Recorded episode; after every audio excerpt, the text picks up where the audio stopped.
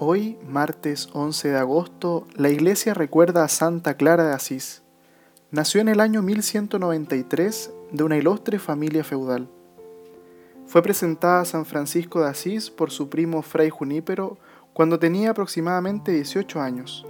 Entusiasmada por su forma de vida, intentó seguirlo en la medida de lo posible. Era una joven rica, inteligente y extraordinariamente bella. En la primavera del año 1211, en la ceremonia del Domingo de Ramos, el obispo, ya avisado por San Francisco de las intenciones de Clara, bajó del altar y le entregó un ramo bendito.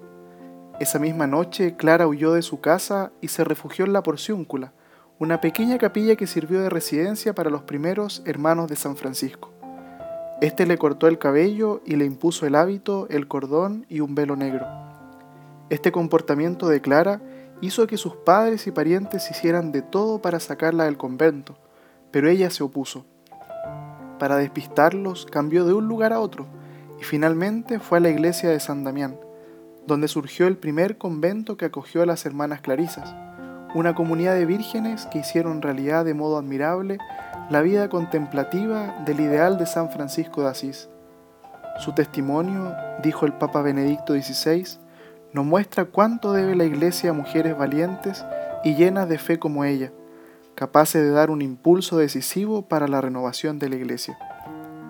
En este día pidamos la intercesión de Santa Clara de Asís, para que su ejemplo nos enseñe a enamorarnos cada vez más de Cristo, para que ese amor podamos irradiarlo en obras y gestos hacia nuestros hermanos. Santa Clara de Asís ruega por nosotros.